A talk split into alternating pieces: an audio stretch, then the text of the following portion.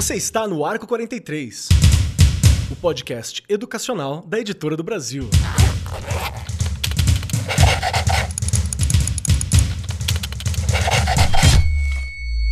Saudações, saudações para você, meu querido professor, minha querida professora, você que acompanha o Arco 43 Podcast. Seja muito bem-vindo, muito bem-vinda, muito bem-vindo e cola com a gente, porque aqui nós conversamos sobre educação de uma maneira muito legal, tá? A gente é muito legal, a gente conversa bem, é tudo muito solto, é tudo muito da hora, mas, porém, contudo todavia, informação de primeira, pessoas incríveis, muito capacitadas para conversar sobre os mais diversos temas que nos atingem enquanto professores, educadores e por aí vai.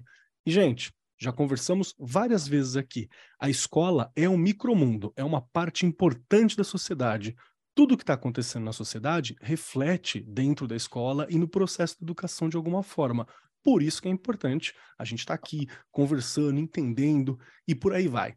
E hoje, o nosso tema, nós vamos falar sobre a falta de protagonismo negro nas matérias escolares. Isso é uma realidade? É assim? Como é que está acontecendo? Como é que está o dia a dia? Nós vamos conversar isso com pessoas de alto garbo e elegância. E antes de apresentar todos eles, sentada à minha destra, aqui junto comigo, está ela, a minha grande protagonista da educação, Regiane Taveira. Como é que você está? Pronta para o papo? Que delícia! Estou prontíssima para o papo. Quer dizer, eu sempre brinco e falo que pronta, pronta não, né? a gente sempre tem muitas dúvidas e eu acho que o interessante, acho que você já colocou muito bem, é a gente discutir, refletir e continuar batendo em temas que eu sempre coloco aqui, né, no, no Arco 43, que já nem deveríamos mais, não é? Mas infelizmente, infelizmente, em pleno século XXI, a gente tem que continuar discutindo, batendo, e eu ainda brinco sempre, né, que no meu meio século que eu completo agora, falta uma semana só, eu ainda não vou ver grandes mudanças, mas a gente já passou por grandes transformações e precisamos Sim. continuar discutindo, debatendo para que isso continue acontecendo. Chega de ver o, o, o mundo por um único caminho, não é? Chega, a criançada que está aí, ela não, elas não merecem isso, que é o que eu passei e tenho certeza que muita gente que escuta a gente aqui também passou, não é, Kelly? Mas vou ficar quietinha porque a gente tem muita gente para nos ajudar aqui hoje, por isso que eu digo que eu não estou pronta, porque eu vou ficar um pouquinho melhor ao final desse episódio, tenho certeza. Ah, com certeza, porque junto com a Rê e eu, nós que estamos aqui hoje, temos algumas pessoas incríveis. Uma delas é a Simone Mota, que é escritora, possui formação em estatística pelo RJ, é engenheira de petróleo, fez letras também, e após trancar o mestrado para cuidar do filho, né, descobriu uma paixão pela escrita e compartilha uma das histórias, né, na escola do filho mais velho. É, é alguém que trabalha com a questão das escolas. E desde então, ela tem se dedicado a aprimorar a arte por meio de curso, workshop, mentoria. Simone já publicou publicou 10 livros, né? E foi finalista de um prêmio de literatura, além de trabalhar como roteirista, tendo inclusive dirigido um curta-metragem em 2019. Seja muito bem-vinda, minha querida. Pronta para o papo hoje aqui? Pronta para essa conversa importantíssima? Obrigada pelo convite. É um prazer estar aqui com vocês. E pronta a gente nunca está, né? A gente vai se aprontando, porque conforme a gente compartilha, a gente também aprende. Então, é, o melhor da conversa é isso, né? Trocar. Perfeito, perfeito. Compondo a mesa também temos o Axé Silva, que é professor de Geografia do Ensino Fundamental e Médio, além de bacharel em Geografia pela Universidade de São Paulo, articulista e coordenador de publicações especializadas em Geografia e Ensino, criador e apresentador do canal de vídeo em plataforma digital sobre Geografia e Atualidades, que é o Café com Axé. Seja muito bem-vindo, meu querido. Prontinho? Muito obrigado pelo convite, é, um, é uma honra até estava esperando esse convite há algum tempo. Mas, assim, acho que é fundamental é, colocar sempre a discussão, sempre a transformação e a possibilidade de mudança, né? Então, muito obrigado e eu estou muito honrado de dividir esse papo com, com todas e todos. Eu que agradeço. E compondo a mesa também temos o Lier Pires Ferreira, que é um acadêmico com uma vasta formação e experiência em direitos humanos, direito internacional e relações internacionais. Tem um pós-doutorado em Direitos Humanos pela Universidade de Salamanca, é doutor em Direito pela URJ e mestre em Relações Internacionais pela PUC do Rio de Janeiro. Além disso, bacharel em Direito, licenciado em Ciências Sociais também e atua como professor. É advogado, pesquisador de diversas instituições e também autor de vários livros e artigos e participa como palestrante em eventos acadêmicos no Brasil e no exterior. Seja muito bem-vindo, Lier. Muito bom ter você por aqui. Prontinho para o papo?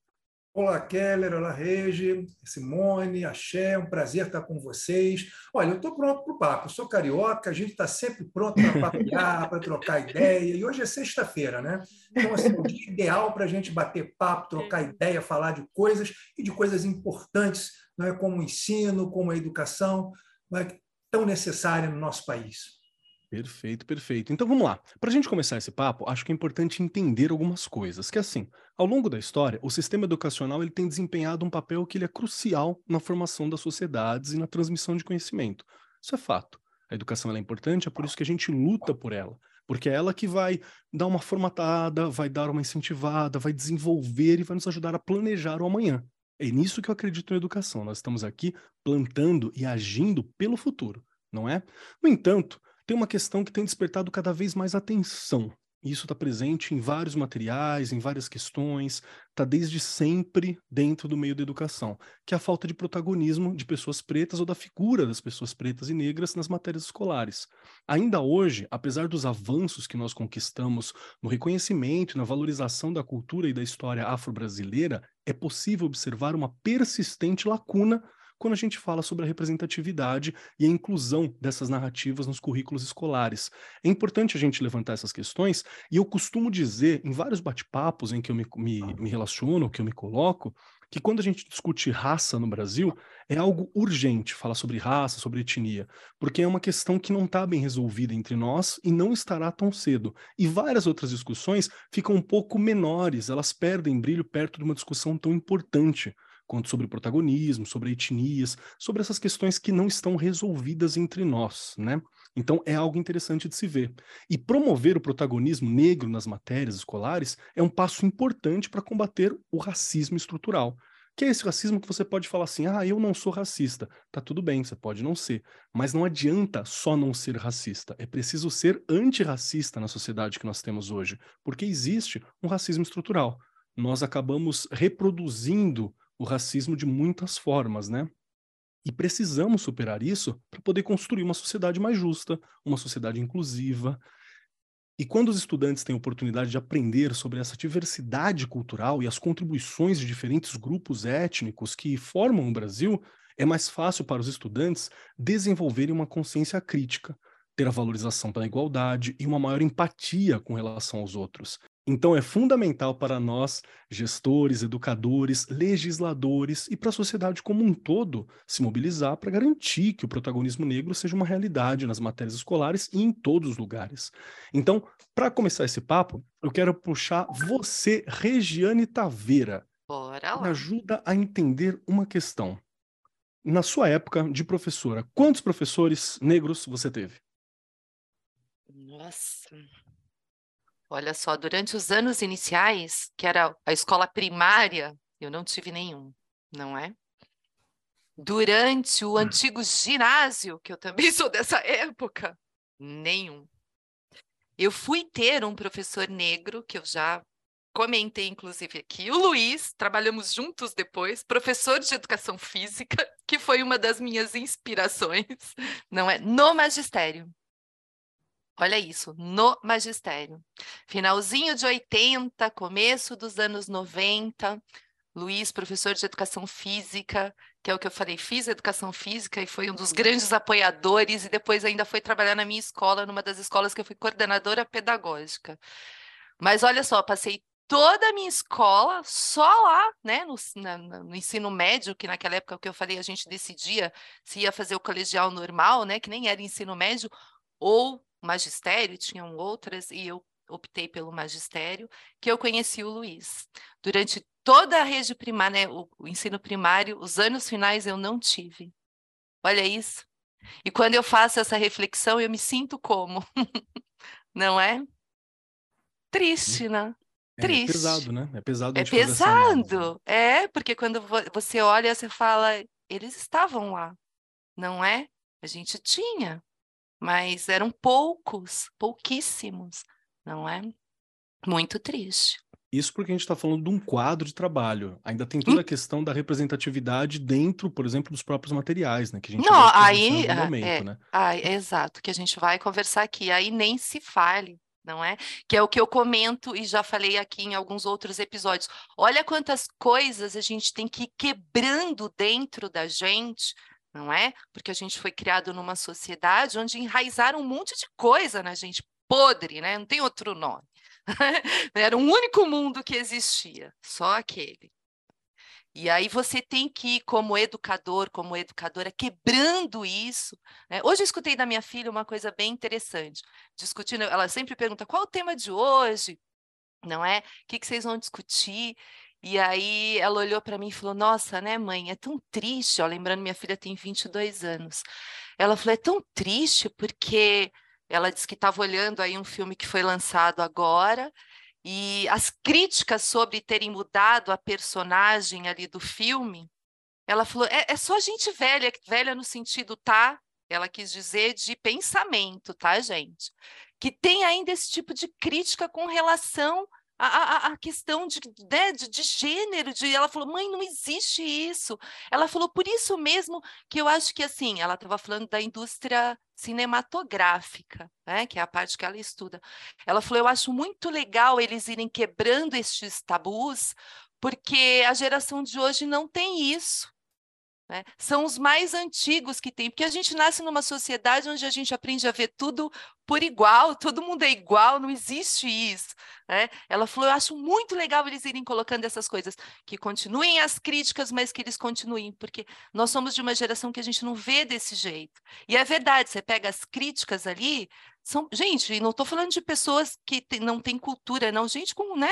E ficam criticando e ficam falando. Então, é na indústria cinematográfica, são nos livros, ainda falta muita coisa que né, a gente precisa ver. E como é triste, é o que eu falei, eu passei por uma escola que não foi nem de longe uma escola ideal, e hoje eu, como profissional, tenho que ir quebrando muita coisa, porque é o que você falou muito bem aqui no começo, Keller elas são impregnadas em pequenas coisas que a gente tem que olhar muito bem para não fazer o mesmo.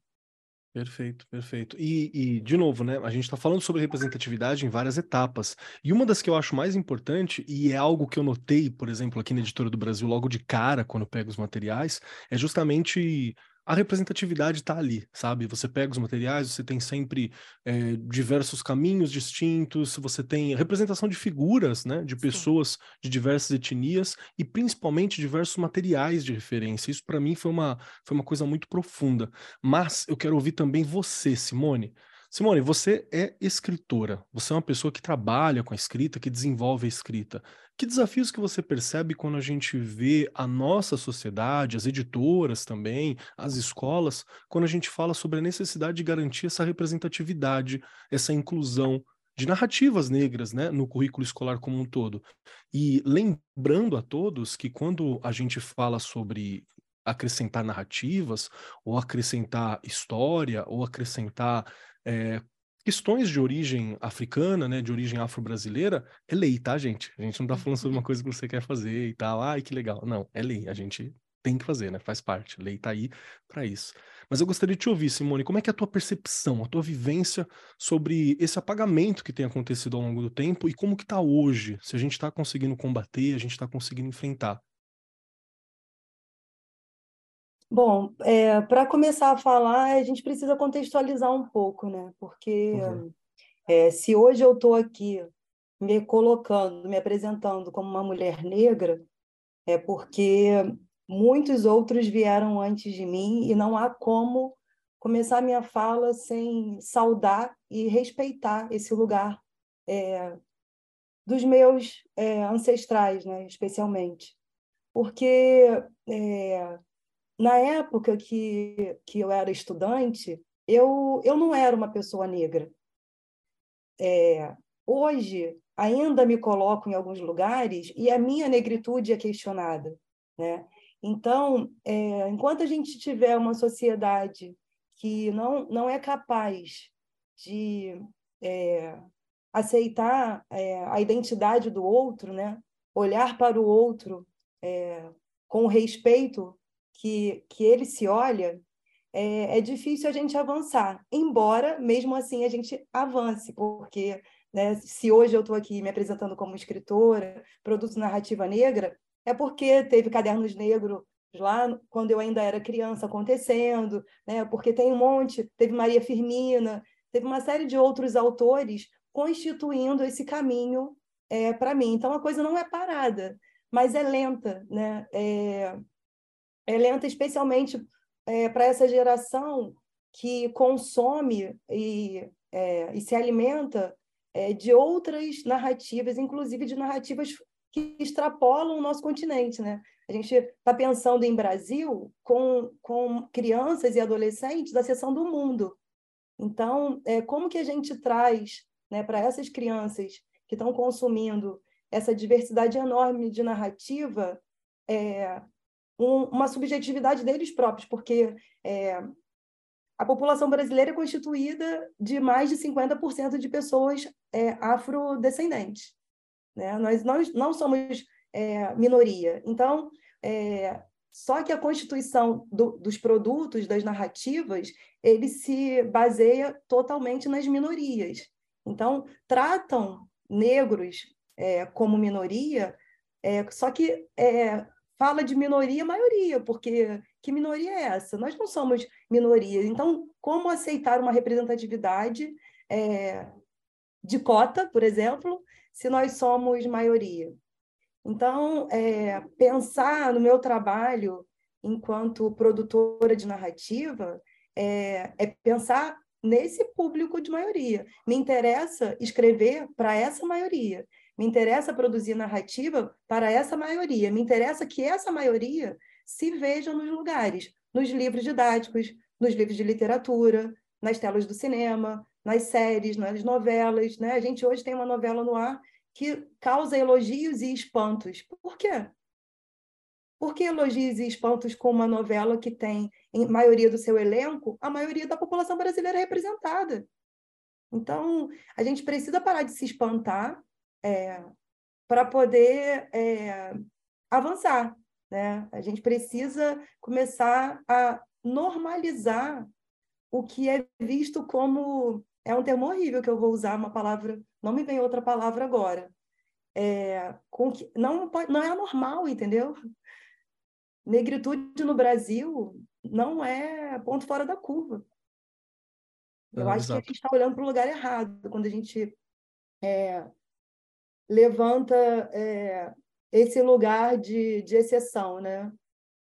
Perfeito, então, perfeito. Não sei. Vou, vou, parar um pouco, porque senão eu vou atropelando a fala aqui e acabo não respondendo exatamente a sua pergunta, porque... Não, foi maravilhoso, assim, eu acho que quando, quando você levanta, principalmente quando a gente fala de, de, de minoria, é, é, um termo que não é um termo correto mesmo, porque a população de pretos e pardos do Brasil, ela passa de, ela chega a quase 60%, se eu não me engano, são 47 47% de pardos e eu acho que 15% de pessoas se declaram pretas. Salvo engano, posso estar errado, mas é alguma coisa aproximada com essa. A gente tem um censo novo do IBGE para sair agora, né, que deve dar uma, uma correção. Então, é a maioria, né, é a maioria mesmo, assim, da população que a gente tem. Então, é, é uma questão, você não se vê representado.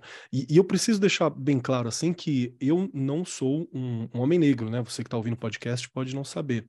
É, não sou homem negro, Porém, meu irmão é. Meu irmão, eu, meu irmão, eu tenho um irmão que ele é um homem negro e é muito difícil ver muitas das dificuldades que acaba recaindo sobre ele, não sobre mim, sabe? Ou muitas das coisas que você não tem uma representação e que eu sempre ouvi ele falar sobre. Então é algo que, por estar tá perto, a gente acaba sentindo e acaba percebendo algumas questões. Então acho que por isso que talvez quando eu discuto uh, questões de raça, para mim é um tema muito caro, né? É um tema muito querido, é um tema que para mim foi muito importante. Até falei em alguns programas atrás, né?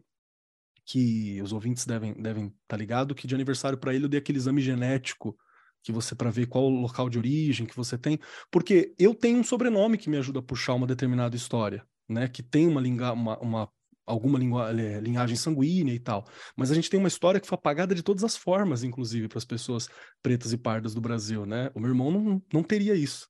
Então foi uma questão muito emocionante para a gente descobrir. Mas eu quero ouvir o resto da mesa ainda. Não me deixem também monopolizar, porque é uma questão que eu acho muito importante. Lier, gostaria de ouvir você, meu querido. É, a gente enfrenta ainda essa, essa dificuldade, então, de conseguir garantir esses espaços de representatividade. Avançamos bem, eu gostaria de ver a sua opinião é, e a sua percepção como pesquisador também, quando a gente fala sobre a, a, as dificuldades presentes que nós temos hoje. E, se possível, gostaria também, se você consegue falar um pouquinho sobre o que seria essa, esse famoso racismo estrutural, né, que a gente enfrenta também. Acho que é uma questão importante. Vamos lá, Keller. São questões é, interessantes e que dialogam, né? Quer dizer, as questões que estão sendo trabalhadas aqui, elas fazem parte de uma temática referencial comum. Por exemplo, quando você perguntou né, para a Regiane é, como é que eram os seus professores na escola, e ela falou, olha, os meus professores eram brancos. Né? Basicamente, ela respondeu isso. E eu te diria assim, os meus professores na escola, né, uma escola de classe média em Niterói, né, região metropolitana aqui do Rio de Janeiro, é, também eram professores brancos. Mas isso tem muito a ver com um corte de classe. Ou seja, se você for para as escolas periféricas, né? Se você for para as escolas públicas, se você for para aquelas escolas né, que vão é, ser, entre aspas, destinadas ao atendimento né, das populações vulnerabilizadas do país, né, principalmente nas periferias das grandes cidades, ali você vai encontrar não apenas o aluno negro, que também não existia basicamente nas minhas escolas, que não são só os professores, eram os alunos, né? É, e ali você vai encontrar o aluno negro, o professor negro, além daquelas personagens negras típicas né, que existem também em qualquer espaço social brasileiro, por exemplo, que são aqueles que estão né, a serviço do espaço. Então, por exemplo, né, é, eu me lembro que nós não tínhamos, basicamente, professores e alunos negros nas escolas né, de classe média onde eu estudei, né, você tinha faxineiros negros, porteiros negros, seguranças negros. Né? Por quê? Porque esse é um lugar historicamente destinado ao negro na nossa sociedade. E isso dialoga diretamente com essa perspectiva de um racismo estrutural. Né? É, por que, que a gente ainda vê né, o negro, ou o indígena, ou, ou né, o mestiço, o pardo, eu não gosto da expressão pardo, né? pardo para mim é papel, mas enfim. É, por que, que essas pessoas, assim como as mulheres e outros segmentos, são vistos como minorias? Porque elas são minorias no exercício do poder. E elas são minorias no exercício do poder, né, na medida em que os espaços de poder foram historicamente apropriados por essa elite branca. Por isso que a lógica do racismo ela é estrutural, porque ela é organizadora das nossas relações sociais, políticas e culturais. Né, é, isso, ao ser organizadora das nossas relações sociais, políticas e culturais, ela se faz presente na escola como um espaço social, ou seja, a escola também vai refletir né, essas contradições da sociedade ou esses mecanismos de organização do meio social e vai aparecer, por exemplo, nos materiais didáticos. Por isso que, historicamente, né, os nossos materiais didáticos, assim como a Simone falava, por exemplo, em relação às novelas, né, eram espaços privilegiados né, desta representação idealizada brasileira que é branca. Né? Ou seja, a representação idealizada brasileira né, o espelho de próspero do brasileiro, embora a sua realidade seja uma realidade mestiça, né, essa mestiçagem, muitas vezes na escola e principalmente nos livros didáticos tradicionais, né, ela aparece nos momentos folclóricos, né, ela aparece nos momentos festivos. Olha, o negro contribuiu com a dança, né? o indígena contribuiu com o bolo de abroa de milho né? essas coisas assim. Quando isso também não é verdade. Né? Nós sabemos que a construção social brasileira ela é uma construção, é, digamos assim, estou sendo bastante simplista, né? É, tripartite do ponto de vista das relações étnico-raciais, né? porque nós somos uma sociedade composta por negros, brancos e indígenas. Né? Os indígenas que aqui já estavam e foram desaparecendo dentro do processo de ocupação e expansão da presença branca no território, né? e os negros que chegaram aqui no movimento de diáspora compulsório, né, nessa, nessa diáspora negra, onde o elemento negro é introduzido no Brasil na qualidade prioritária de mão de obra escrava, né, nos diferentes ciclos econômicos, inclusive né, é, estabelecendo aí diferentes é, tipos de negritudes. Né? O negro Angola, por exemplo, diferente daquele negro que vem do Golfo da Guiné, que vem trabalhar, por exemplo, né, no ciclo do ouro, na transição do século XVII para o século XVIII, e assim sucessivamente. E mesmo os brancos aqui chegaram também em mecanismos de ondas diferenciadas. Né? Nós temos primeiro a presença do branco português, colonizador original das terras, e nós temos, por exemplo, na transição do século XIX para o século XX, né, ou ao longo do século XIX e do século XX, né, processo de branqueamento, de uma política pública de branqueamento da população brasileira, nós vamos, vamos chegar aí o italiano, vamos chegar o espanhol, vamos chegar o alemão, dentre outros grupos étnicos nacionais. Então, assim, é bastante interessante né, a tua pergunta. Eu não quero também me alongar muito, até para a gente poder democratizar a fala, mas é importante dizer né, que ah, obras didáticas contemporâneas né, que partem de uma concepção de história de sociedade diferente, que é capaz de problematizar o passado à luz né, das questões do presente, e que vão questionar os elementos como fato histórico como um dado, né, que vão conseguir, de alguma forma, uh, digamos que assim, perceber o documento fonte né, como fruto de relações sociais de poder, né, a lógica do racismo estrutural sobre a qual nós estamos falando, vai permitindo com que, ao pouco, aos poucos, né, através das demandas sociais, dos movimentos estudantis, dos movimentos pedagógicos de professores, de artistas, intelectuais, né, jornalistas, dentre outros, nós vamos construindo alguns avanços, como, por exemplo, a Lei 11.645, né, de 2008, que força, como você mesmo disse, é lei, é lei, qual é que lei é essa? É 11.645, né, que vai nos trazendo a obrigatoriedade de trabalhar essas questões dentro de sala de aula e a opção, também é importante, de autores e editoras de valorizar a presença dessas personagens, não dessa forma caricatural, folclórica com a qual tradicionalmente ela é trabalhada, mas trazendo personagens reais da história. Né? Ali no Amplitude História a gente faz isso, né? Tia Ciata, Beatriz Nascimento, etc. e tal, onde o negro não aparece apenas, por exemplo, como escravo, né? como era inclusive nas novelas tradicionais brasileiras, onde outras personagens, inclusive indígenas, Sônia Guajajara, que hoje é ministra, né, aparece também como personagem em função das suas lutas, das suas histórias, das suas contribuições né, de uma série de questões importantes. Então, enfim, acho que a gente tem realmente um tema riquíssimo para trabalhar, mas eu também quero ouvir o Axé e quero ouvir todo mundo aí nesse grande papo nosso de sexta-feira. Perfeito, perfeito. E eu quero puxar você, Axé, tanto para ouvir a tua, a tua percepção, né? Como você vê a representatividade como ela era e quais são os nossos avanços quando a gente fala sobre essa, essa representatividade.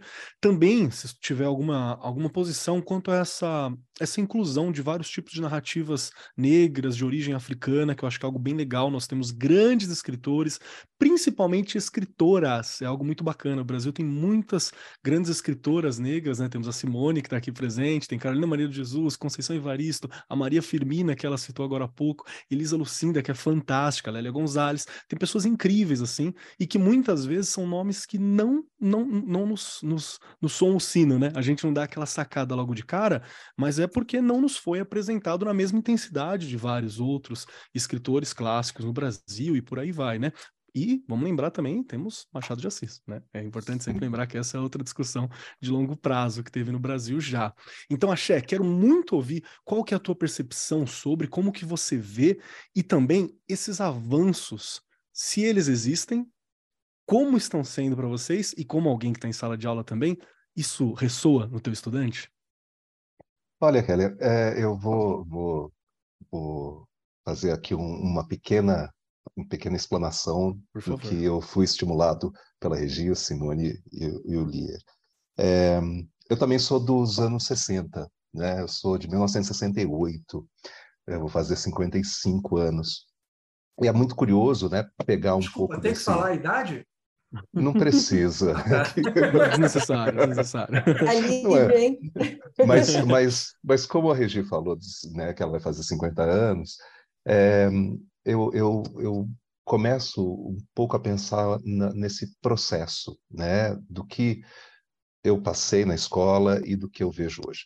Então, é, é, muito, muito curioso que o processo do racismo, da discriminação, ele é um, uma construção cultural, né? uma construção histórica, que num país que teve um, três séculos de escravização e um pouco mais de um século de, de liberdade, né, por assim dizer, é, o Brasil ainda é um país que está engatinhando né, nesse, nesse processo. Então, assim, só para ter uma ideia, eu, eu, eu, entrei em 75 na escola, e na primeira semana de aula, alguém me perguntou por que, que eu não tomava banho. E, e eu achei tão estranho aquilo, né? Porque eu falei, ué, como eu tomei banho, não é? é vim para a escola normal, tomei banho. E era um menino que era meu vizinho, meu vizinho, inclusive. E ele era de origem italiana. Os pais vieram depois da Segunda Guerra e tal. E ele falou assim: ah, se você, minha mãe falou que se você tomasse banho, você seria igual a todos os outros colegas da escola. E é um momento, né, havia uma, uma taxa de fecundidade muito alta no Brasil, né, então tinha muita criança no pátio correndo para lá e para cá. E aí, quando eu olhei, eram realmente crianças brancas, predominantemente. E havia só um menino do outro lado da quadra, que tinha uma cor né, parecida com a minha, que estava meio acuado. Então eu falei, bem, deve ter sido, ele deve ter passado pela mesma situação. É, chegando em casa naquele dia, eu, minha mãe perguntou se eu queria almoçar. Eu falei, não, eu quero tomar banho. Ela falou assim, tomar banho, mas você já tomou? Eu falei, não, mas eu quero. Eu sei que ao longo daquela tarde, eu tentei tomar seis, sete vezes banho. E minha mãe não, não entendeu, alguma coisa aconteceu. E aí eu falei para ela. E aí, meu pai é, é negro e minha mãe é branca. Minha mãe é branca de origem europeia, enfim, meu pai é de Minas Gerais. E eles são analfabetos funcionais. Né? E o sonho deles era que os filhos pudessem estudar, chegar à universidade, que eles não puderam porque eles ficaram órfãos muito cedo. E aí é que está uma coisa curiosa, né? Quando eles perceberam que eu efetivamente não estava, eu tinha sofrido algum tipo de discriminação, mesmo não havendo essa palavra, né, não existia esse termo que era utilizado nos anos 70, racismo. Imagina, era uma coisa que era, era fazia parte da cultura brasileira, né, discriminar. Né? Então, meu cabelo era pichain, é, o cabelo é bombril, é, porque você não toma banho, né? É, enfim, uma série de, de questões relacionadas a isso. Meus pais, mesmo não tendo uma cultura, vamos dizer assim, formal, né, de ter estudado na escola de uma maneira regular, eles explicaram que eu não era nem melhor nem pior que os outros amigos, que os outros colegas. Eu era uma criança com todas as potencialidades que aqueles, aquelas outras crianças tinham. Então, mesmo na simplicidade deles, não existindo um discurso extremamente né, rebuscado, eu comecei a entender um pouco disso.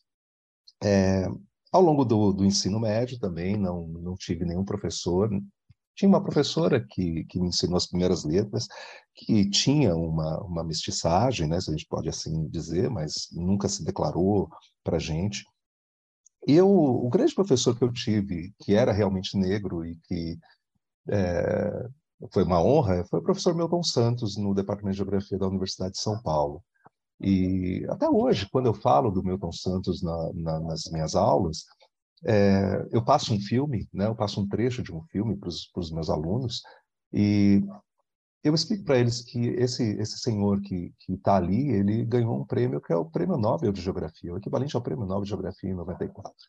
É o primeiro negro, primeiro latino-americano a ganhar esse prêmio. De 94 para cá, nenhum outro brasileiro ganhou. Né? Um dos maiores pensadores que esse país teve. Então, existem é, diversos níveis de apagamento. O meu apelido, Axé, né? Eu, eu, até minha esposa é advogada, ela falou que vai colocar o Axé no meu nome. Mas o, o, apelido vem da faculdade. Em, eu entrei em 1988 na faculdade e era centenário de abolição da escravidão. E a Rede Globo de televisão fez um comercial que hoje, se for, se for procurar, existe no YouTube, enfim, que eram vários artistas afrodescendentes que cantavam uma música que falava em axé. Estava começando a axé music naquele momento, e eram vários artistas, vários artistas afrodescendentes que cantavam uma música que falava em axé, axé, para todo mundo axé. Como meu nome era muito complicado, ninguém acertava, é, um colega associou o comercial que passava o tempo todo na televisão comigo, por quê? dos 180 candidatos que entraram na maior universidade de geografia da América Latina, três eram negros. Três, de 180. Eu e mais dois colegas. Como eu falo demais, talvez por causa disso ele associou muito a mim, né, o apelido. E ganhei esse apelido e, e gostei, comprei um broche que até hoje eu tenho, axé, e virou meu nome, na verdade, né. Então, assim, hoje, o que eu vejo dentro da geografia, que é uma ciência do presente, eu procuro sempre fazer essa, essa ponte, né? Eu falo assim que a geografia é uma ciência multidimensional. E eu sempre procuro trazer para os meus alunos é, o que está acontecendo hoje, né? Então, falar em protagonismo negro é, é uma possibilidade, né? Então, assim, quando eu vejo o Vinícius Júnior sendo né, achincalhado como ele foi, né, tratado daquela maneira, só de você ver a imagem, né, você fala, gente, que coisa que é aquilo, que é aquilo absurdo, né? E isso é uma coisa que, que remete né, aos alunos da atualidade. Eu dou aula para sétimos anos, então, tem muitos meninos que gostam de futebol, mesmo as meninas, eh, elas olham e falam assim, nossa, que horror, né? Eu mostro a imagem e falo assim, olha só, ele foi expulso, né? De onde acontece isso? Então, isso é, um, é uma forma de tentar fazer com que o aluno pegue um elemento do, do presente e possa fazer as devidas conexões, né? E pegar também situações que não são apenas relacionadas a uma, uma figura que é uma figura é conhecida, é um jogador premiado, enfim, bem sucedido, tem, tem ganhos materiais significativos, mas pegar uma pessoa do cotidiano, né? Existem várias camadas de racismo no Brasil ainda hoje, né? Então, falo assim, bem, mas onde onde está esse racismo, né? A quem convém esse tipo de discriminação? Não é? é ao olharmos para o Brasil, você acabou de falar sobre a questão do censo, né? O censo ele configura mais da metade da população brasileira negra, mas os alunos não sabem o que é o negro, não é? Quando eu falo para eles que o critério é cor de pele e existem brancos, pretos, pardos, amarelos e indígenas, eu deixo algum tempo só para eles olharem, né, quais são os critérios. E aí tem sempre um aluno que chega e fala assim, mas cor indígena? Como é que é uma cor indígena? Não é? Que coisa estranha. Fala assim, então, aqui a gente pode começar a desenvolver algumas ideias. Clóvis Moura, um sociólogo importante, ele uma vez fez uma pesquisa de levantamento sobre o censo de 1980. E as pessoas não brancas, elas se classificavam, o recenseador, ele eventualmente escrevia o nome que as pessoas eventualmente falavam, qual era a sua cor de pele. E na época existia não declarado, existia uma outra configuração. Mas de pessoas que não eram brancas, apareceram mais de cento, mais de 130 cores de pele.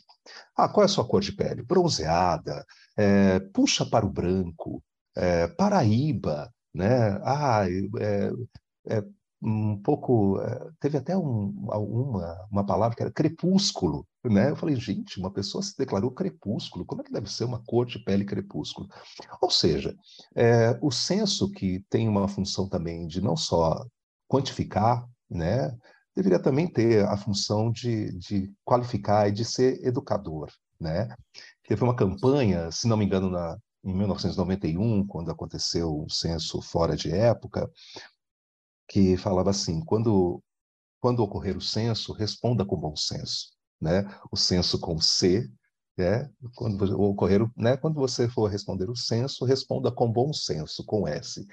Mas falta ainda uma série de, de elementos nesse sentido. Agora, ao longo desse período, dos anos 70 para cá, eu acho que houve uma evolução. Houve alguma algum encaminhamento para isso, né? seja nas novelas, seja né, em determinados ambientes, mas é um processo ainda muito lento. Né? Eu acho que ainda é um, é, um, é um caminho longo a se percorrer. É mais difícil construir, né, educar do que deseducar. Existem muitos movimentos, você pega movimentos de extrema-direita, seja no Brasil no mundo, que começam a falar de racismo reverso, começam de, a, a, desenvolver determinadas ideias que não têm nenhum, nenhum fim. Mesmo no Brasil, Dia da Consciência Negra, que é um ponto facultativo, não é? é o Brasil tem mais de 5 mil cidades. É, em torno de mil cidades adotam o Dia da Consciência Negra como um dia que é feriado. Né? Uhum. É, a região sul, por exemplo, é uma região onde é difícil encontrar alguma cidade que, que adota né, como feriado o Dia da Consciência Negra. Então, a gente tem um caminho muito longo a percorrer. É, ainda existem estereótipos né, dos mais variados. É de ver uma, uma pessoa com cabelo crespo e achar que é exótico, né? O negro é exótico. É, eu lembro sempre da minha avó, né, que ela falou que ela foi ensinada desde os primeiros anos de vida dela a casar com um homem branco, né, porque chegaria um momento em que a sua a, a família estaria limpa. Ainda existe um pouco disso. O que me preocupa muito ultimamente é o racismo que é implícito. Né? O racismo explícito existe ainda, mas é o racismo é, silencioso pessoa não fala nada, então ela não pode ser acusada de ter sido discriminatória, né? É, e eu já sofri isso algumas vezes, recentemente, inclusive. Num hotel que eu passei as férias do ano passado, eu era a única pessoa hóspede que era afrodescendente. Todos os funcionários que estavam atendendo eram negros. Teve um garçom que chegou para mim e falou assim: Que bom ver você sentado aqui. É sinal de que um dia a gente também pode sentar no lugar que você está. Então, é, o Brasil é um país muito bacana, mas é muito cruel também, ao mesmo tempo. A gente precisa mudar de crueldade para lealdade.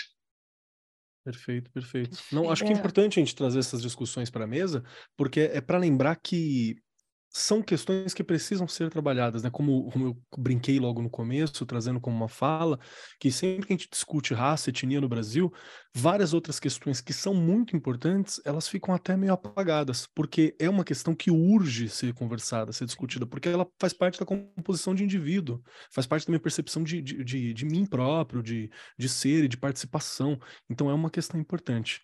Rê, o que, que você está achando do nosso papo? Eu tô arrepiada. Olha isso. eu tô arrepiada.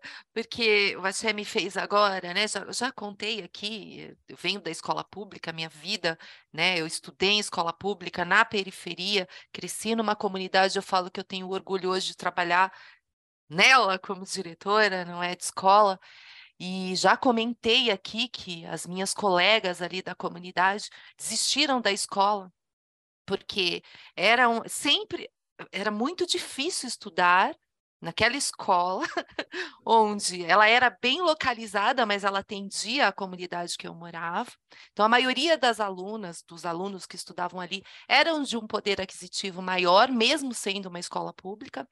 Então, os professores e as professoras da época tinham né, aquela coisa de olhar mesmo, e, e, gente, é, não era, não é mentira, é discriminar mesmo. Eu escutei, já comentei aqui, pobre não tem que estudar. Eu escutei isso de uma professora de ciências, que Deus a tenha, não sei se ela está viva ou se ela está morta, mas, né, pelo amor de Deus, foi horrível. Porque eu emprestei um livro antes de ir embora, que eu não tinha o livro, e eu queria copiar a lição para casa e enfim, ela disse que pobre não tinha que estudar.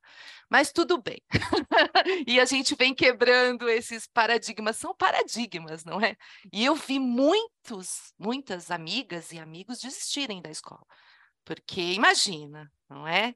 é desistiam, não, não tinham estrutura para continuar. Porque não é fácil você Outras todo dia. Também, né? é, o Axé colocou a coisa, essas coisas implícitas, que elas são piores ainda, não é? Um olhar, o jeito de falar, não é? Isso não é fácil. E como é triste. para elas, né? Isso. A escola, a escola não está acolhendo, né? para elas, ela não foi um espaço adaptado para receber a diversidade, a pluralidade, não é a multiplicidade da própria sociedade brasileira.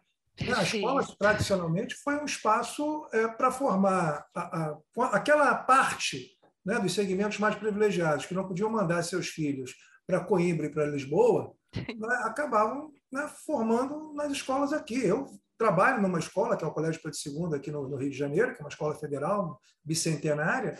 O Colégio Pedro II existe desde 1837 e, originalmente, graças a Deus, hoje ele já não tem mais esse perfil, também temos que fazer a crítica e a autocrítica, né?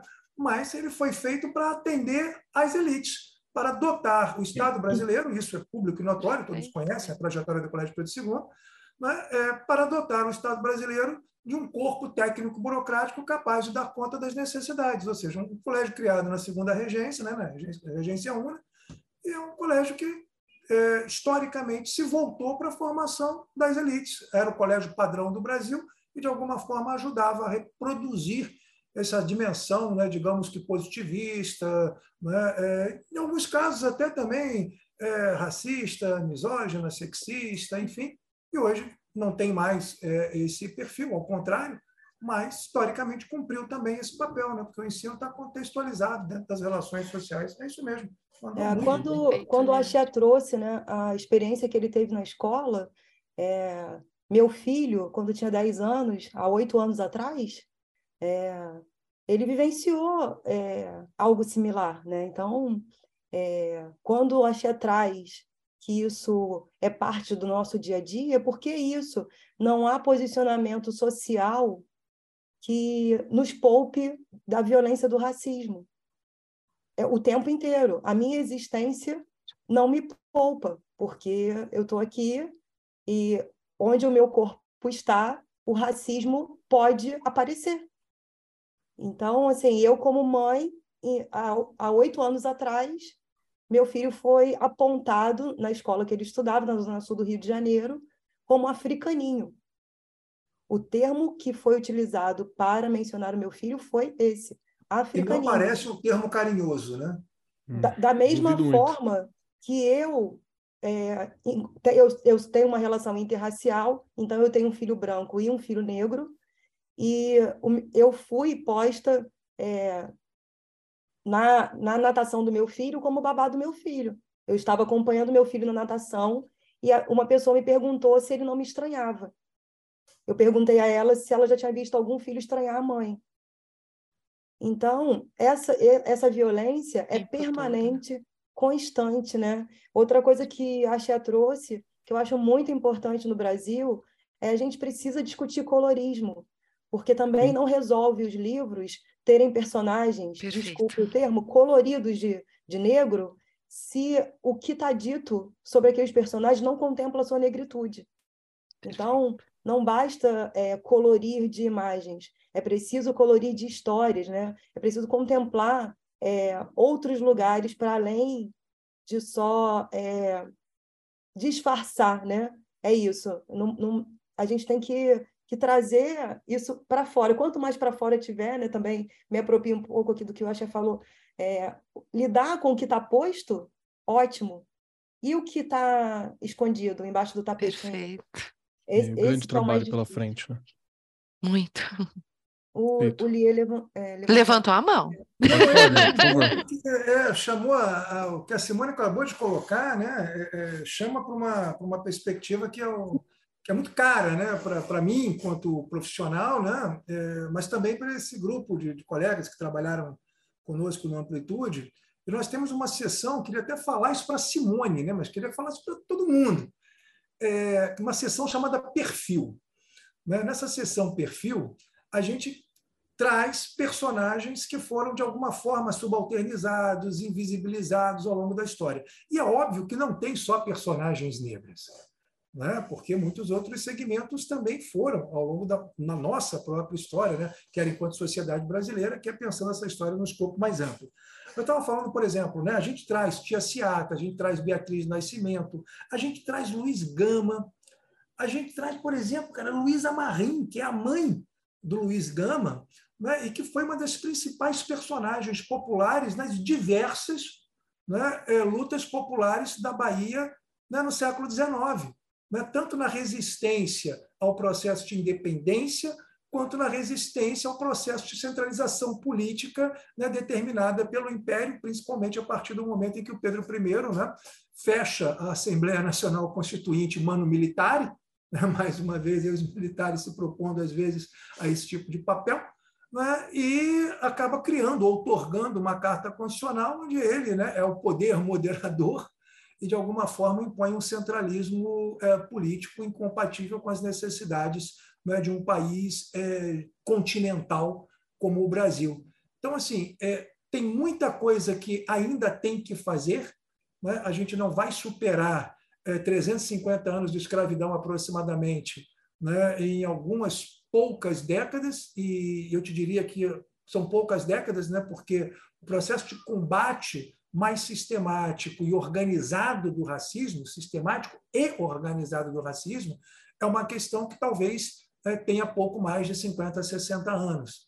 Né? É, antes nós tínhamos movimentos de resistência à dominação, mas o combate sistemático, organizado, intelectualmente referenciado, né, teoricamente é, conduzido, que de alguma forma tem uma concepção pedagógica, por exemplo, né, como a gente costuma trabalhar, chamada tipologia dos conteúdos, os conteúdos factuais, conceituais, os tradicionais da escola, mas também os procedimentais, os atitudinais, né, ensinar a ser, ensinar a conviver, né, inclusive na coexistência plural desses múltiplos espaços né, geográficos, políticos, sociais, étnicos, raciais, de gênero, de sexualidades que nós temos no Brasil. Então, assim, eu me sinto muito feliz e representado né, em todas essas falas, porque elas, elas parecem, todas as falas que aqui estão né, é, estruturadas, e a gente não teve tempo de combinar, e nem era o caso, né, mas todas as falas convergem para a perspectiva da escola né, como um espaço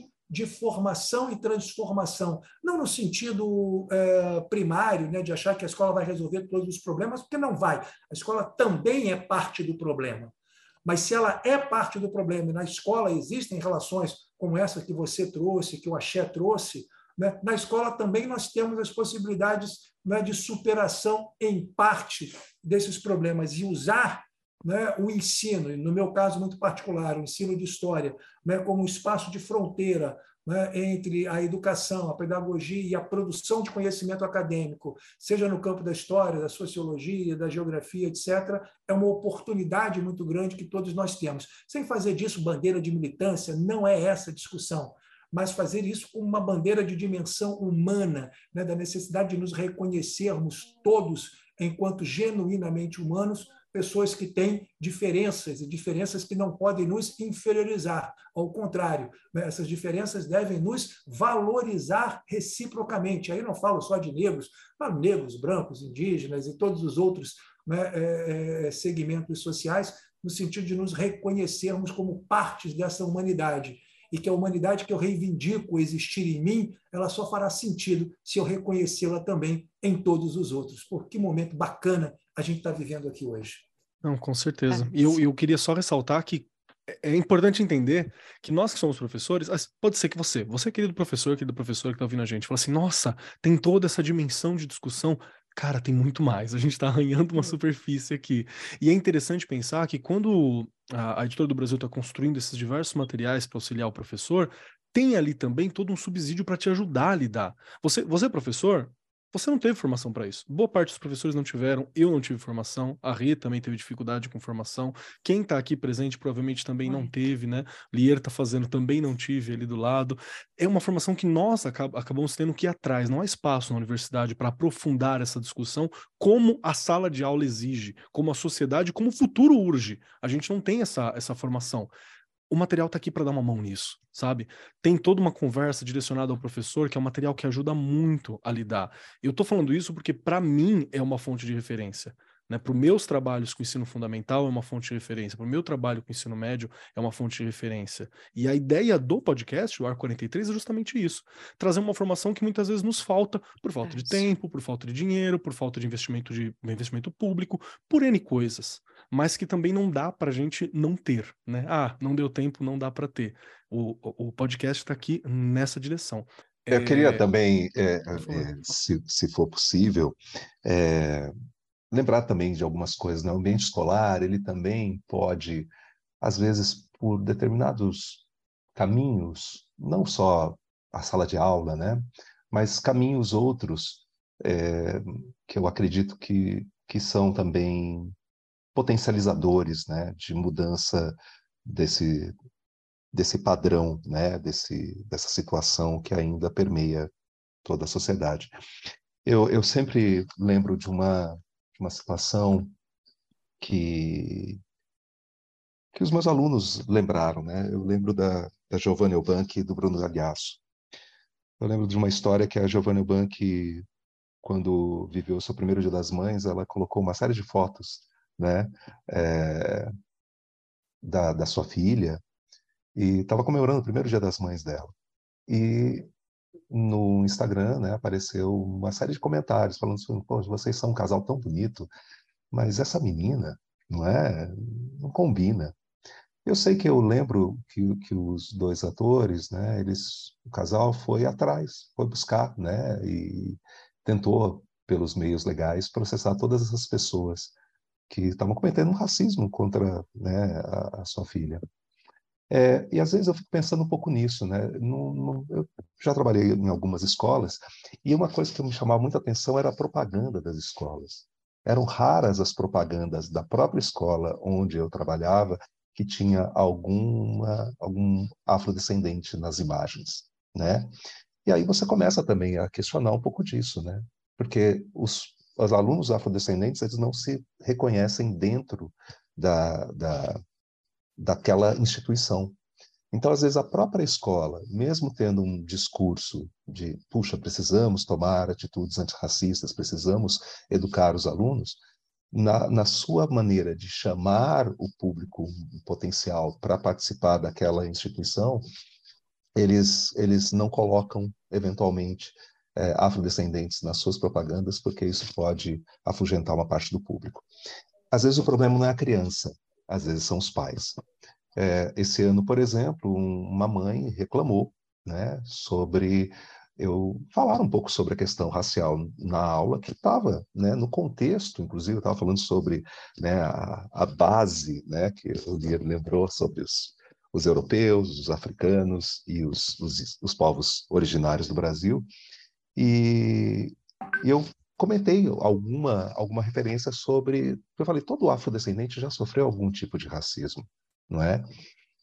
E aí um aluno perguntou se eu já tinha sofrido. Aí eu falei, olha, eu vou contar só um caso, né? Porque existem vários, vários tipos de discriminação. E teve uma mãe que reclamou, falou que não tinha nada a ver o contexto daquilo, né? Quer dizer, é um ponto fora da curva, é. Mas uma senhora sei lá, dos seus 30, 40 anos, pensando desse jeito, re, re, falando para o filho de que esse assunto não tem nenhum cabimento de se falar numa sala de aula, mostra a estrutura né, familiar que nega, né, essa negação contribui para que isso ainda se prolifere. Então é, é, um trabalho muito árduo, é um trabalho muito árduo. Mas acho que a gente tem possibilidade, tem possibilidade ah, de trazer algumas é. transformações, né? É, Por exemplo, trabalho de arte, né? Eu sempre lembro do Ferreira Goulart, a, que a arte existe porque a vida não basta, né? É, quando eu mostro, por exemplo, um, uma escultura que está no MASP, do Flávio Cerqueira, chamada Amnésia, é, e, e, esse ano a gente teve a oportunidade de levar os alunos ao MASP, visitar o MASP aqui em São Paulo, e é a primeira, primeira escultura que, quando você adentra o MASP, você vê, né? É, muitos alunos se sensibilizaram às vezes num, num espaço amostral de 100, se 10 né, ficaram um pouco assim tocados com aquele com aquela escultura, já é um caminho, já é um processo, né? Mas é um processo que é cotidiano. Todo dia a gente precisa sempre lembrar disso. Perfeito. Perfeito. Eu, é, a escola é, também é, tem um, um papel positivo, né? Algumas ações, é, eu acho que através de professores, especialmente, né? Não que que os mandantes não não façam, né? Não, as diretorias não tenham as suas ações, mas eu acho que isso vem muito também das ações dos professores é, como seres políticos ativos dentro desse processo educacional. Assim, acho que a, a educação no Brasil ainda ainda está de pé, né? É, hoje, por conta é, dos profissionais que, que realmente seguram esse rojão difícil, né? Porque não, é, não é fácil, no contexto que a gente tem de educação, seguir, né? E ano passado, no, no novembro, em celebração ao 20 de novembro, né, que é, a Ché citou aqui, vale lembrar que o Sul foi onde o 20 de novembro começou, né, num grupo de estudantes negros que fomentaram esse 20 de novembro, no entanto, é o lugar onde isso menos é, reverberou, é, não é difícil entender por quê, mas é, no 20 de novembro do ano passado, na escola que meu filho estuda, é, a escola resolveu, ao invés de trazer personalidades de fora, olhar as personalidades de dentro Ai, e fez é, todos os profissionais negros da escola irem visitar os alunos para contarem as suas histórias de vida, de desejo, de carreira. Então, desde a, da, da, do porteiro da escola negro ao professor negro, todos foram é, se apresentar, dizer seu nome, né? mostrar sua humanidade, porque eu, eu, é, eu, achei uma ação maravilhosa, porque fica sempre o tio da cantina, né? o professor é, negro, ele tem nome, mas o tio da portaria, quem é? Então a escola apresentou essas pessoas. Eles contaram histórias engraçadas, eles falaram da família, falaram da vontade que, das coisas que eles queriam fazer, enfim, abriu um, um protagonismo muito importante para essas pessoas de valorização, né? De entender que, independente do lugar que você está ocupando, você é importante para aquela comunidade. Acho que meu filho voltou assim muito impactado, mexido e feliz com aquela ação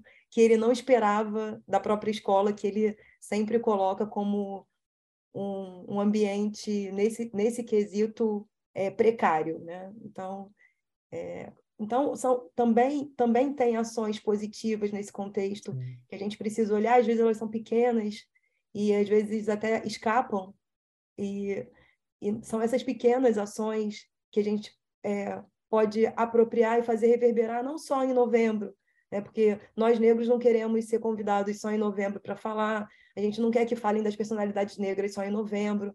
O novembro é só um, um marco ali, né, simbólico, para a gente falar o ano inteiro, né? Até porque já citamos aqui no início, temos legislação que nos demandam isso o ano inteiro. Então, é, não é para falar só em novembro, mas foi importante essa ação em novembro, é, para essa comunidade né, da escola do meu filho, enfim. Perfeito. É, Simone, tem uma coisa também que é muito. É, é, eu sempre lembro de uma frase francesa, né, que fala "Viva la différence", né?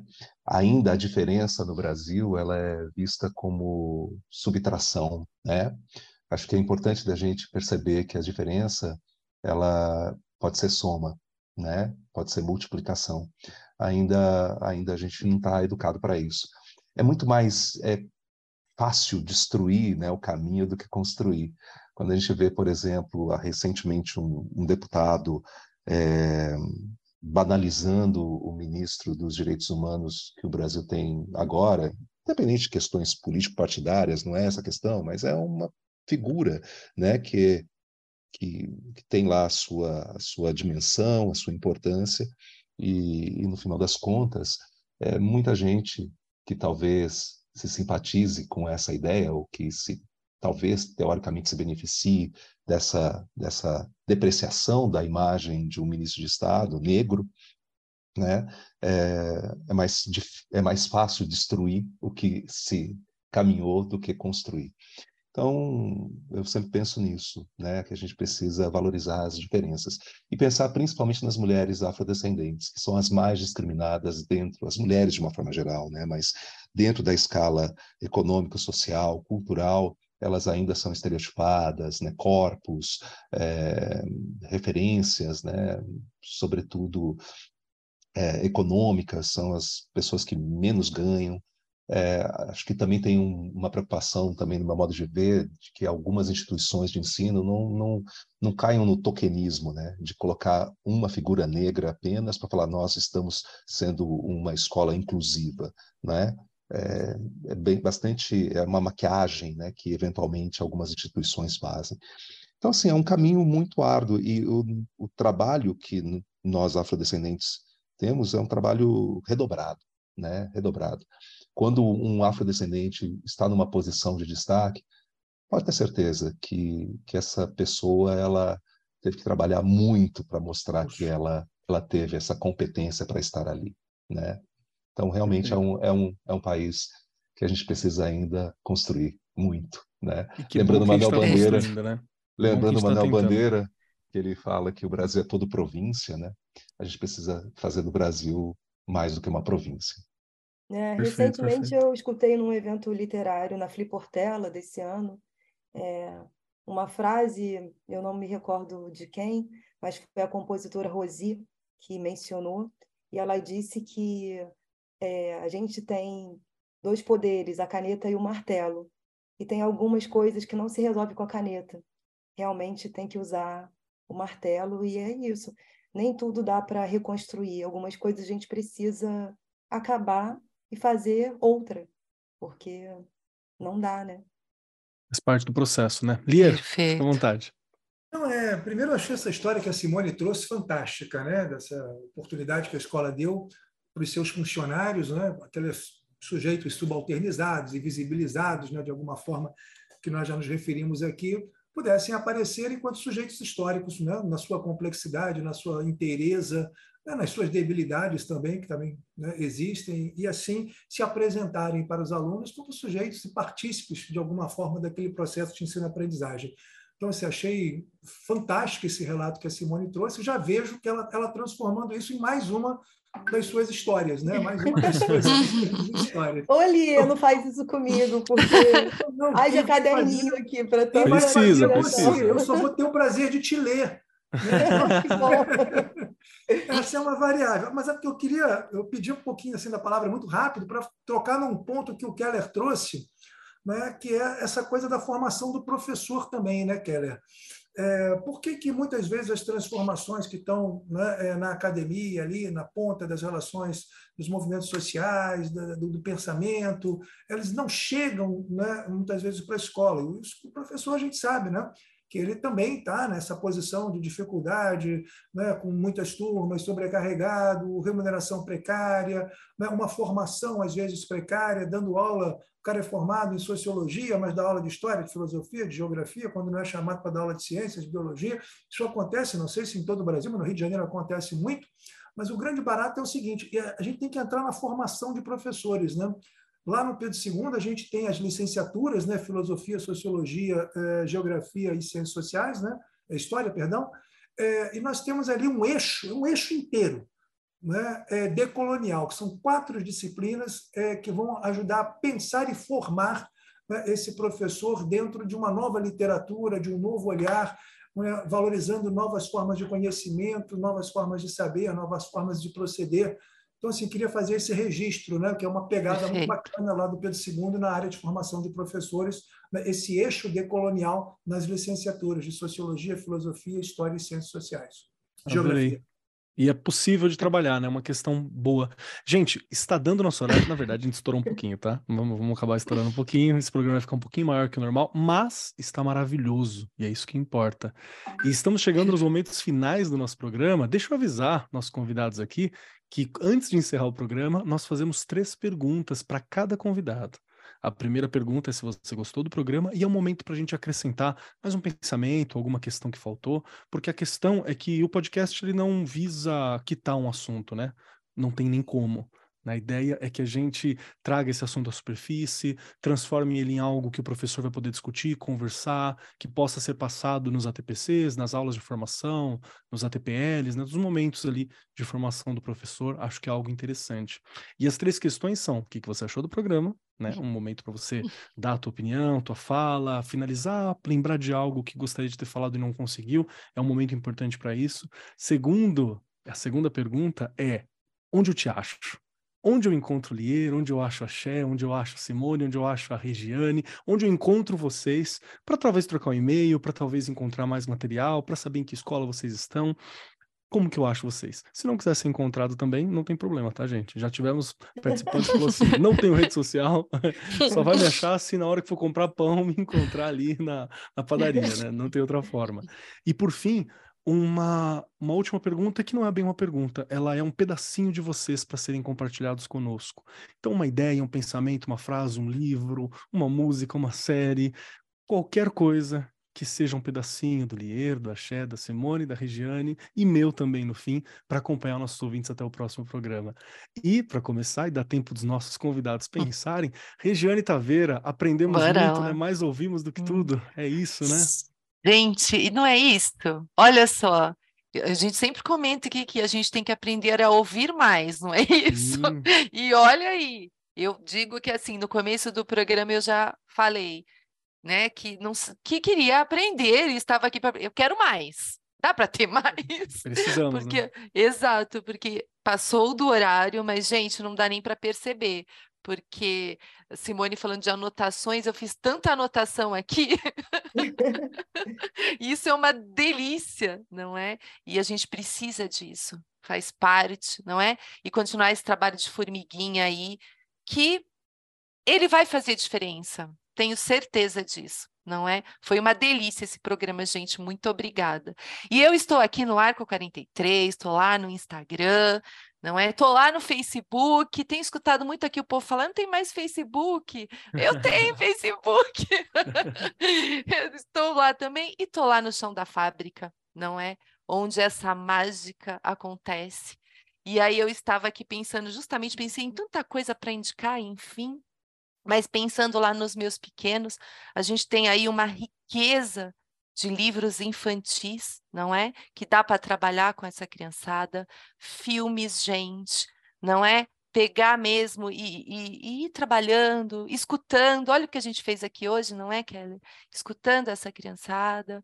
É, eu sempre falo isso, né? É, quando você escuta qualquer qualquer coisa que não seja boa aos seus ouvidos, né, que a criança vem e te conta, corre lá, resolve naquele momento, discute, não é? A gente não pode deixar passar nada, aquelas coisas que a gente comentou aqui, que estão lá invisíveis, mas que a gente percebe que existem, a gente não pode deixar passar. Não é? E eu falo, a gente tem nas mãos, olha, e escutando aqui né, durante todo o programa, olha o que a gente tem nas mãos.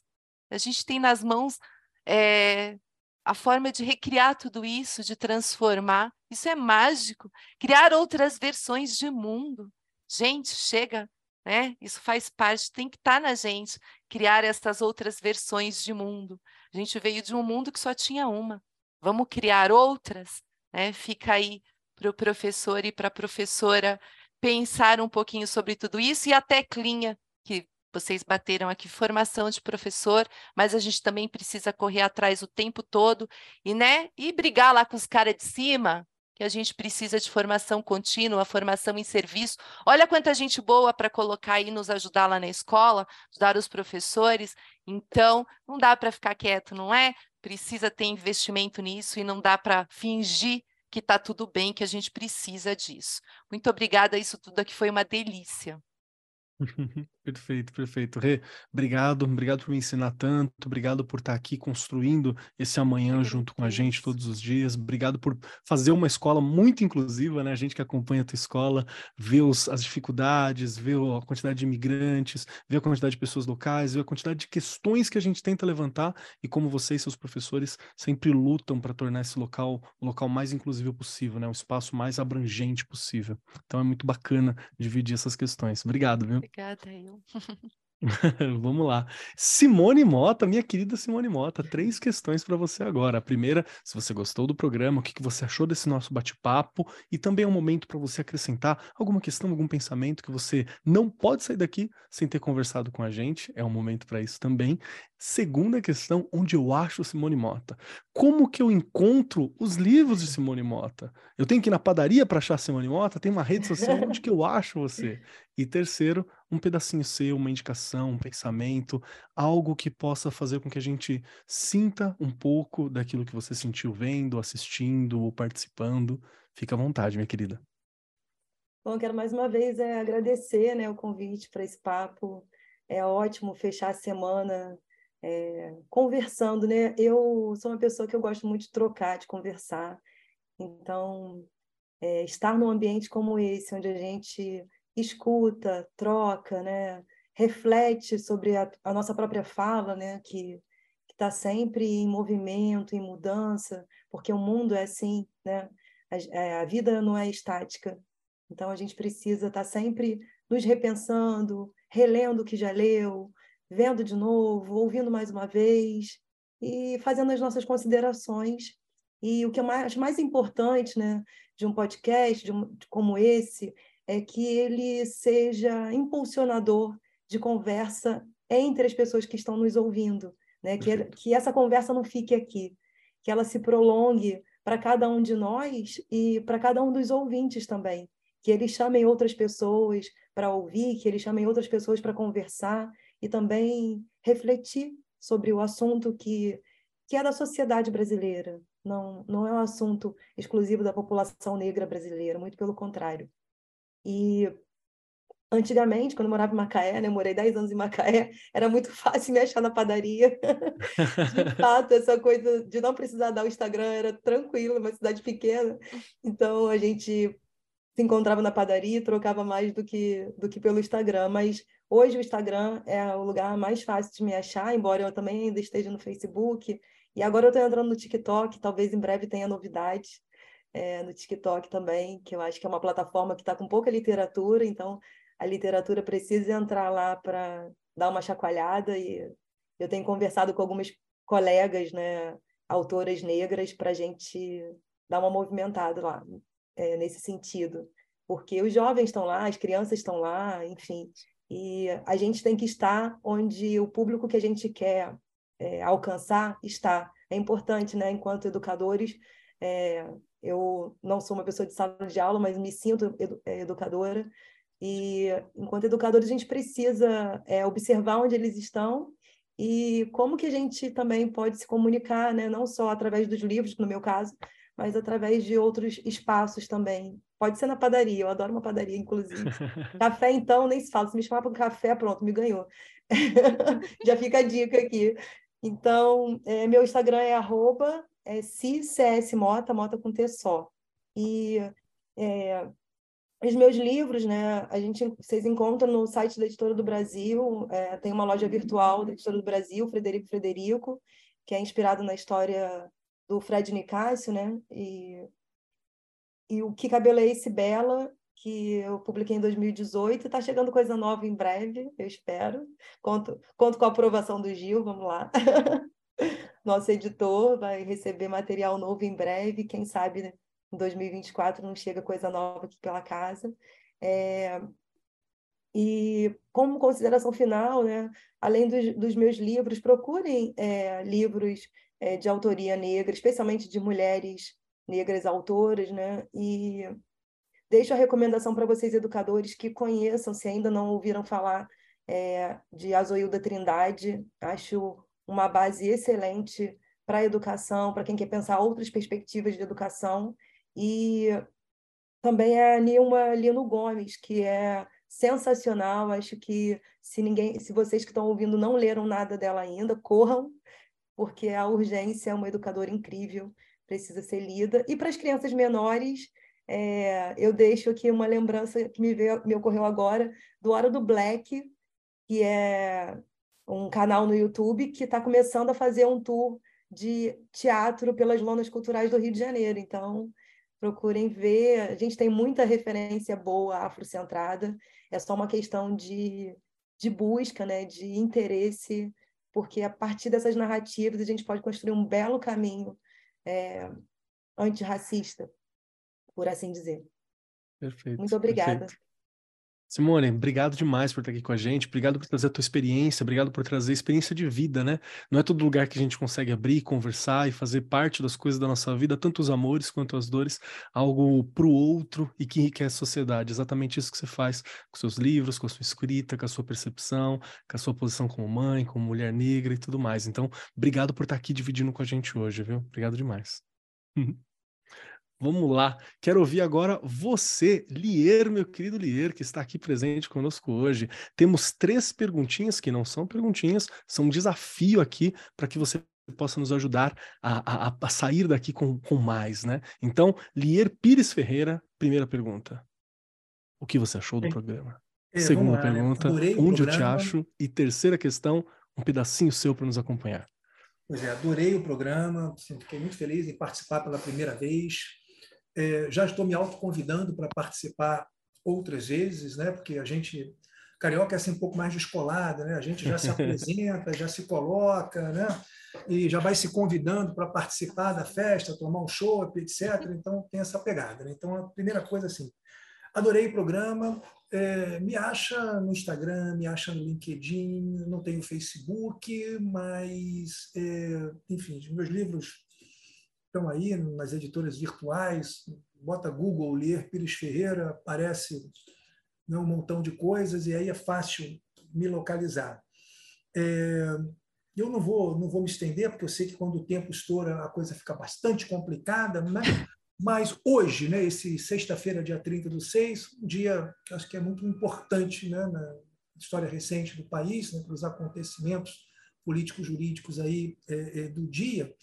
E quando você falou assim de um pedacinho de mim, hoje o que brotou na minha alma foi uma música, né? É uma música que acho que quase todo mundo conhece, é uma música italiano, Bella Ciao, né, que fala o partigiano, porcameria, o Bella Ciao, Bella Ciao, Bella Ciao, Ciao, Ciao. E essa música ela é uma música, uma autoria, quero crer que desconhecida, né, não posso fazer uma afirmação peremptória, mas acho que a autoria desconhecida, mas é uma música que embalou né, a vitória da resistência democrática italiana contra o fascismo. Né? Esse fascismo que está infelizmente, também tão presente né, nessa dimensão estruturante e estrutural né, das relações eh, políticas e sociais eh, no Brasil. Então, hoje eu, eu fico, fecho assim com o Bela Tchau. Né? Cantei aqui um trechinho, não vou ousar mais do que isso, porque eu não quero assustar né, os colegas que estão aqui conosco, mas, assim, no mais é agradecer a você, Keller, a você, Rejane, a você, Simone, a você, Axé, né, pela pelos momentos, assim, foi uma hora e meia aproximadamente que a gente voou, né, de, um, de um papo muito gostoso, muito cabeça, muito legal, muito rico, muito fraterno, muito humanizado, né, como a educação tem que ser, e também agradecer né, aquelas pessoas que estão aí, primeiro trabalhando na parte técnica, né, que não vão aparecer, não serão ouvidas nem vistas, mas que são essenciais né, para que o trabalho aconteça. E também agradecer a todos aqueles que vão nos escutar, estão e vão nos escutar, né? porque é, sem vocês a gente não existe. Então, a todos vocês, meu carinhoso muito obrigado. Ier, obrigado pelo seu tempo, obrigado por estar aqui com a gente, obrigado por essa troca incrível que a gente teve, obrigado por toda a formação que foi esse momento, né? Trazer toda uma questão, discutir toda a parte que a gente levanta, a, a importância de construção de materiais, a preocupação que vocês tiveram na construção do material, né? Que está saindo agora para a Editora do Brasil, tá, vai colar no PNLD para todas as escolas para dar uma olhadinha, para poder é, sentir um pouco mais. Acho que é incrível. Então, obrigado por estar aqui com a gente, viu? Vamos lá. Agora você, meu querido Axé Silva, professor Axé Silva, que está aqui Uau. presente, tem três questões incríveis, complicadas, talvez, para que você possa trazer e a gente finalizar esse momento de encontro que nós temos aqui. Primeiro, se você gostou do programa. Segundo, onde eu acho o Axé. E terceiro, que pedacinho do Axé vai ficar conosco até o próximo programa. Bem, primeiro, muito obrigado pelo convite, né, e pelos aprendizados que eu tive hoje com todos, todas. É sempre importante da gente dialogar, né? E, e um carinho que eu tenho pelo Rio de Janeiro e, e dialogar com, com colegas cariocas, enfim. É, o Rio, eu sempre falo que a semana ideal para um paulistano é trabalhar quatro dias aqui e ficar três dias no Rio de Janeiro. Perfeito. ah, o Rio. Mas, enfim, é, eu sou também autor né, do material de geografia, estou muito feliz que o, a coleção Amplitude de Geografia foi aprovada. É, gostaria de convidar todos os colegas a, a darem uma olhadinha né, no que eu e o professor Jurandir Ross fizemos humildemente nessa coleção. Acho que ela está bem bacana e sempre é um, um, uma obra em construção, né? E a Editora do Brasil sempre apoiou tudo que a gente propôs e, enfim, eu me sinto realmente muito acolhido desde os primeiros minutos que eu que eu entrei na Editora do Brasil para trabalhar e escrever as coisas que a gente escreve. É, nas redes sociais eu, eu tenho o Café com Axé, né? O Café com Axé é o, o meu Instagram, né? Aliás, Simone, eu sou barista também, então quando eu for ao Rio de Janeiro, eu vou fazer um café aí para você. Ah, venha, venha aqui. Convidamos Pode... o Lia também, a gente faz uma roda e fica lá conversando. Olha, já, já Mas... deixo combinado já aqui para ah, conhecerem meu espaço. Aqui, aqui não falta café. Que ótimo. É, o LinkedIn, a Xé Silva, Facebook, a Xé Silva também. É, tem o TikTok, mas acho que eu, eu faço muito pouca coisa lá. E acredito assim que adorei o programa, já falei, né? se alguém quiser falar comigo, a Editora do Brasil tem o meu contato também, e é só fazer essa ponte. E eu acho que, assim, o pensamento eu, sou muito envolvido com as artes, né? Sou guitarrista, fiz teatro, sou locutor, enfim, uma série de coisas. É uma constante busca, né? Por alguma coisa. E hoje eu estou me aventurando muito pela literatura, né? Mas uma frase que, que eu sempre penso é: gentileza gera gentileza. Acho que isso é uma coisa que é fundamental, né? Eu ensino para as minhas filhas isso. Se você é gentil, a outra pessoa quase se sente na obrigação de ser gentil, né? E acho que no mundo cada vez mais brutalizado, a gente precisa ser gentil com o outro sempre, né? Deixar de não deixar de ver as pessoas, olhar para elas, né? Não não não estabelecer essa invisibilidade nos vários planos. E também tem um outro pensamento do Carlos Mão de Andrade, que é um poeta que eu gosto muito, que ele fala que é, ele está preso à vida e olha os seus companheiros. Estão taciturnos, mas nutrem grandes esperanças. Entre eles, considera a enorme realidade. O presente é tão grande, não nos afastemos, não nos afastemos muito. Vamos de mãos dadas. É isso que a gente precisa. Tá de mãos dadas e ser, sermos gentis. Perfeito, perfeito.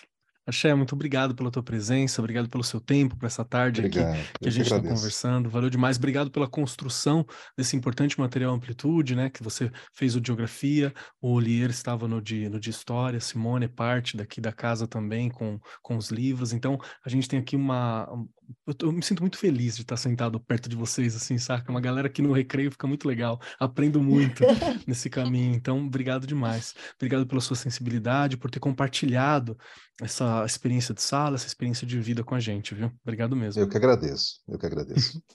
E vamos lá, chegando então a minha vez. Quero dizer que eu adorei o programa, porque, de novo, já conversei isso algumas vezes aqui. São questões, quando a gente fala sobre questões de etnia, sobre questões de raça no Brasil, é algo importante, a gente precisa entender. O professor precisa, pelo menos, estar familiarizado com essas discussões, porque é algo que vai chegar em sala. E não é algo que a gente pode olhar e falar assim, deixa quieto não dá, não dá para deixar quieto. Né? É algo que nós precisamos estar instrumentalizados, pelo menos para discutir, para trazer o básico, para desenvolver uma questão sobre esse assunto. Você não precisa saber tudo, porque não dá, mas nós precisamos estar, ter essas ferramentas à mão. E é muito importante esse programa, esse momento, essas pessoas incríveis que estão aqui, inclusive como você viu, vários autores, saber que a Editora do Brasil está construindo materiais com isso como visão, né? Com essa questão da igualdade, do desenvolvimento, do combate ao racismo, de, de ser antirracista em suas construções, de trazer é, para os estudantes referências que sejam afrocentradas, referências negras, referências indígenas e referências diversas que possam compor essa sociedade. Isso é muito importante e estar tá aqui trocando é algo assim incrível, é uma formação maravilhosa. Quem quiser me encontrar por aí, arroba Marcos Keller na maioria dos lugares, arroba Cobb Keller lá no Instagram. Lembrando que é Instagram pessoal. E quando você ouvir esse programa, se você for lá, eu vou estar de férias. Eu vou estar na frente de uma lareira. Eu vou estar de boa, quentinho, de férias. Então pode ir lá seguir que você vai me ver. Eu, meu gato esquisitinho, curtindo um, um bom descanso. Acho que é isso que é importante nesse momento para o professor em fim de semestre, né? É, e a minha indicação que eu quero deixar, eu já indiquei aqui alguma vez, mas eu vou indicar novamente. Primeiro, Lélia Gonzalez, como escritora, é algo que você, professor, é bem legal dar uma olhadinha. Ela é uma escritora brasileira. Eu acho incrível que nós brasileiros ainda temos um pouquinho dessa, né, de ver a galera que está fora. E eu sempre me lembro, da, se eu não me engano, foi na vinda da Angela Davis aqui para São Paulo, quando ela teve uma fala, que alguém perguntou alguma coisa sobre escritora, referência, e ela falou assim: vocês têm Lélia Gonzalez. Assim, vocês têm Lélia Gonzalez. Vocês criaram aqui. Ela é de BH. Leiam ela né? E aí é uma, uma ótima indicação que para mim foi muito importante também na leitura, né?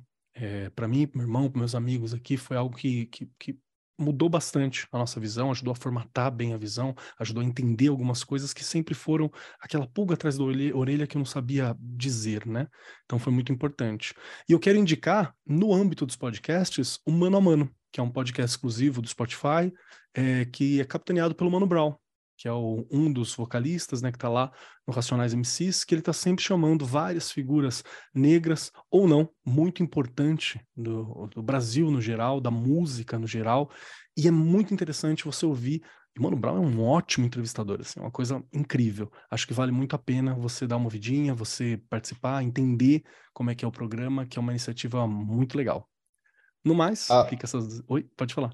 Posso falar uma coisa que você me lembrou agora do Mano claro, Brown? Claro, Que, que eu vi um especial muito bacana, e quem não viu, do Emicida, Amarelo, ao vivo, que ele Perfeito. fez no Teatro Municipal aqui de São Paulo, e é um lugar onde poucos negros né, já, já tiveram a oportunidade de entrar, e foi um espetáculo maravilhoso. Isso está em, acho que Netflix ou em alguma, alguma plataforma especial, mas vale muito a pena. É realmente emocionante você lembrou do Mano Brown, eu lembrei agora, é. né? Vale a pena. Como, como você mencionou o Mano Brown, né? Eu quero dizer que quem é a produtora por trás do Mano Brown é a Cris Viana, uma mulher incrível, vocês precisam conhecer, que está à frente da Mugshot. Perfeito. Mugshot é maravilhosa, né? Lá também tá a galera do, dos Irmãos Delgado, né? Que eu conheço muito a Andressa também, que é uma produtora incrível, tá participando. Então, é assim, é, é, são pessoas que a gente precisa estar tá próximo, a gente precisa entender, a gente precisa conhecer, que são gente que só vai trazer coisa boa para nós, né? Acho que é importante isso. Então, fica aí a possibilidade, fica aí a minha indicação. No mais, Obrigado para você, meu querido ouvinte, porque este programa é para você. Você gostou? Achou importante? Compartilha com seus colegas, mostra para o seu diretor, mostra para sua coordenação, passa no horário de aula que vocês estiverem ali, seleciona trechos para discutir, vale muito a pena. E é feito para você que está aí na sala de aula, né, que está aí no chão da fábrica, que a Rê sempre lembra no dia a dia. É para você que a gente faz esse momento, para a construção de um amanhã muito melhor do que o ontem que a gente teve, né? No mais, eu sou Marcos Keller e até semana que vem. Este programa foi apresentado por Marcos Keller e Regiane Taveira. Gravação e edição Agência Bowie. Produzido pelo Departamento de Marketing da Editora do Brasil. Gerência de Marketing Helena Poças Leitão. Coordenação de Marketing Lívia Garcia. Siga-nos nas redes sociais: facebook.com barra Editora do Brasil, twitter.com barra Editora do Brasil, instagram.com barra Editora do Brasil underline oficial e youtube.com barra Editora do Brasil. As opiniões expressas no programa são de responsabilidade dos respectivos convidados e não expressam necessariamente a opinião da editora do Brasil ou de seus colaboradores.